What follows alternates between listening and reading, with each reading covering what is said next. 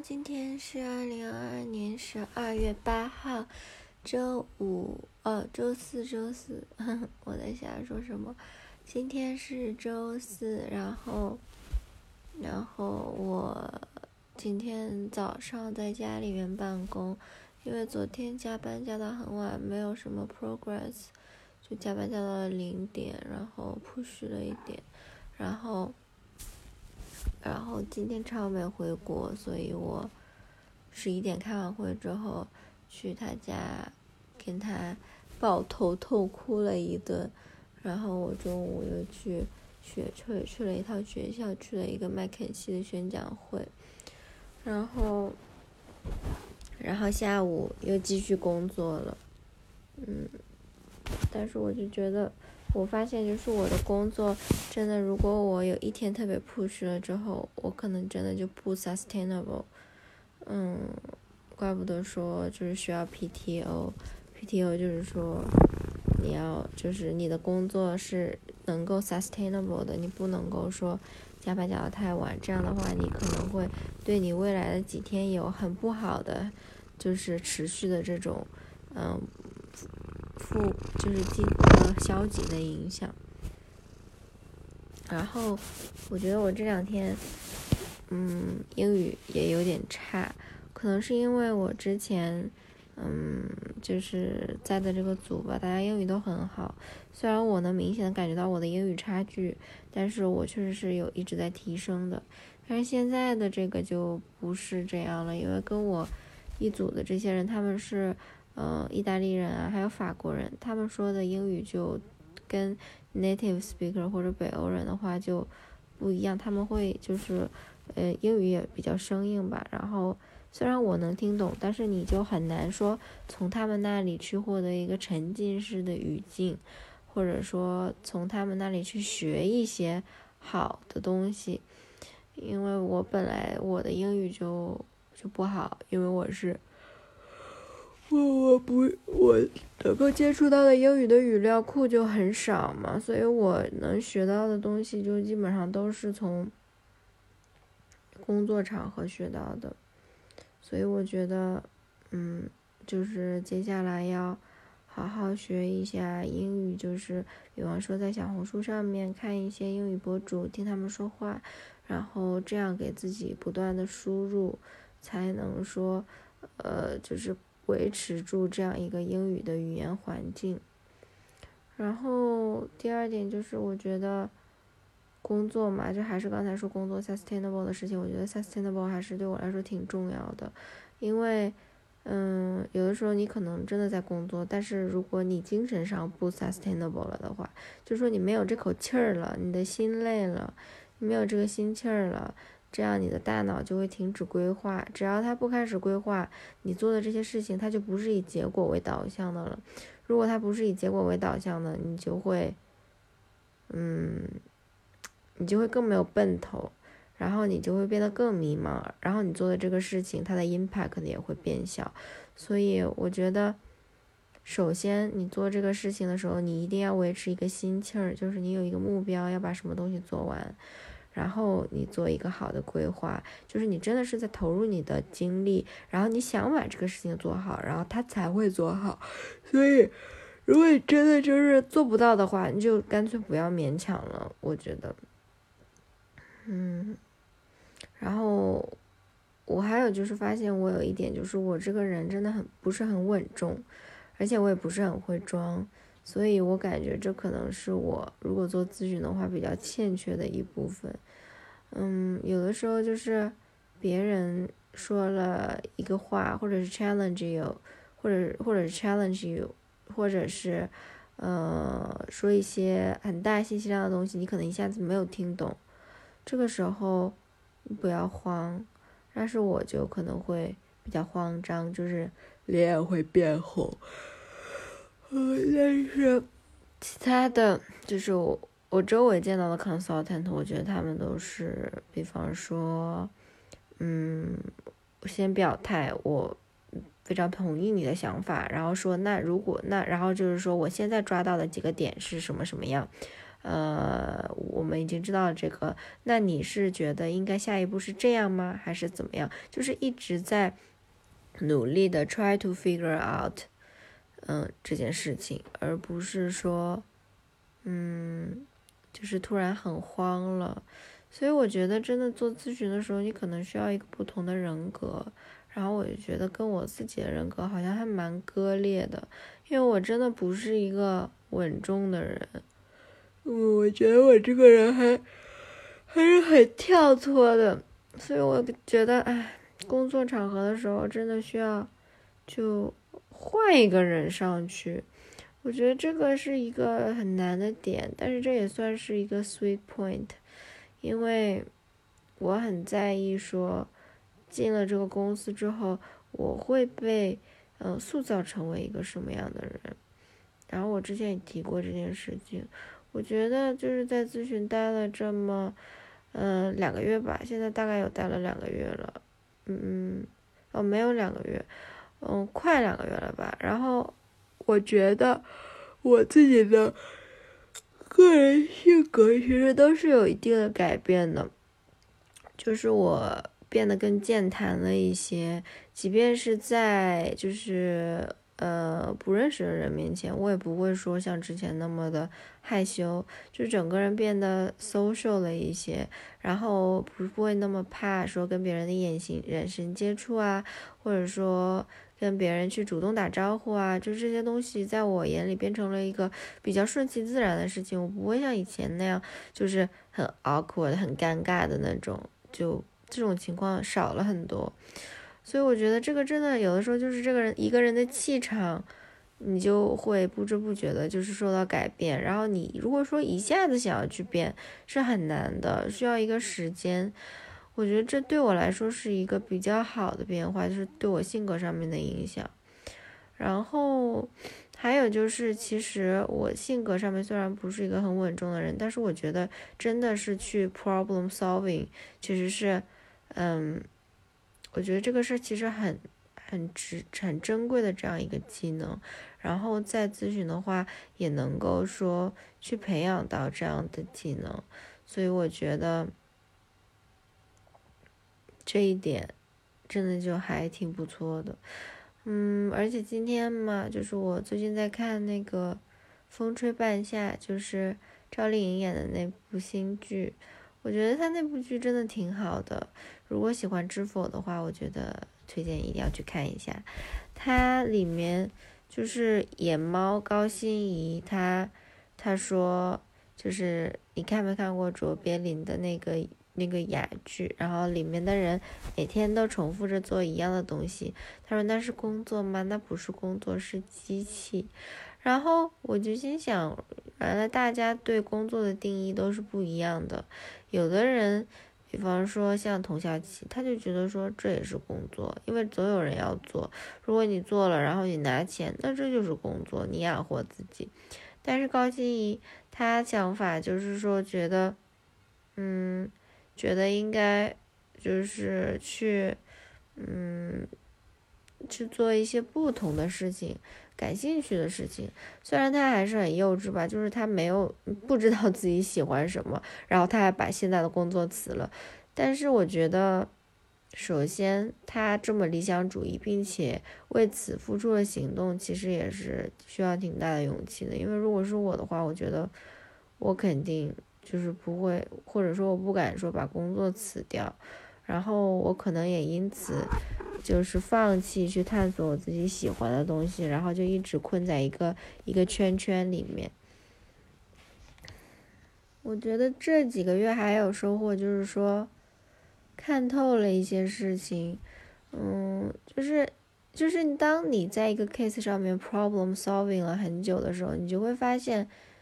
现实生活中的事情就是那么的多，那么的杂，有很多事情它就是没有人做的。所以原来我作为一个学生思维，或者说我作为一个孩子，我一直都有一个这样的思维，就是说我自己不知道的事情我不懂，但是可能其他人他们都是知道的，他们都是懂的。就像一开始你可能跟一个 senior 的人一起工作，你可能觉得说，哦，我什么都应该去问他，因为他就是很有经验。但是每个 case 都是不一样的，你处理的情况也是不一样的。包括我上周跟我的面试官，我们两个聊天，就是我之前进 BC 是之前的面试官，然后他说就是可能。就是你自己才是对于你这一部分最有话语权的人，因为你花了百分之百的时间在上面，你的 leader 他可能只花百分之五的时间在上面，那其实你是更清楚这一点的走这一点的走向的，嗯，所以你要相信你自己的判断，因为这就是 problem solving，就是你是在真实的解决一个问题，嗯，当。我觉得，当你当你习惯了 problem solving 之后，会减少很多，就是我对周围人的这种敬畏感。嗯，我觉得人在解决问题的这个过程中，是会不断的给自己构建一个自信的。然后，嗯，反正也，然后也会不断的就是会迭代，打破你自己的认知和行事习惯。所以我觉得，嗯，就是这一点。还挺吸引我的，因为之前就是当我听一些播客啊，或者小红书啊帖子上面，就是说为什么要在咨询工作呢？然后很多人都说，因为我在这里 problem solving 啊，或者怎么怎么样的。但是我就是觉得很抽象啊，就什么是 problem solving，就是解决问题吗？但是我就是说，解决问题的时候，你可能会觉得。好烦，尤其是这个问题没有被解决的时候，嗯，它跟它跟作业又是不一样的，因为 case 是活的，是实际的，嗯，所以，然后很多时候你你又是孤独的，因为只有你一个人在这个 case 在解决这个问题，其他人只能去 support，但是他们不会去真的做这件事情，所以我觉得其实挺不一样的。就是这种感觉，嗯，我我有一个就是比喻，就是我觉得在咨询公司里面，我有一种就是待在那种小说里面的，嗯，暗杀组织或者兵工厂里面训练的感觉，因为咨询公司的话，它其实就是说把。把咨询师组在一起，他最后卖的其实不是产品，他售卖的是这个咨询 team，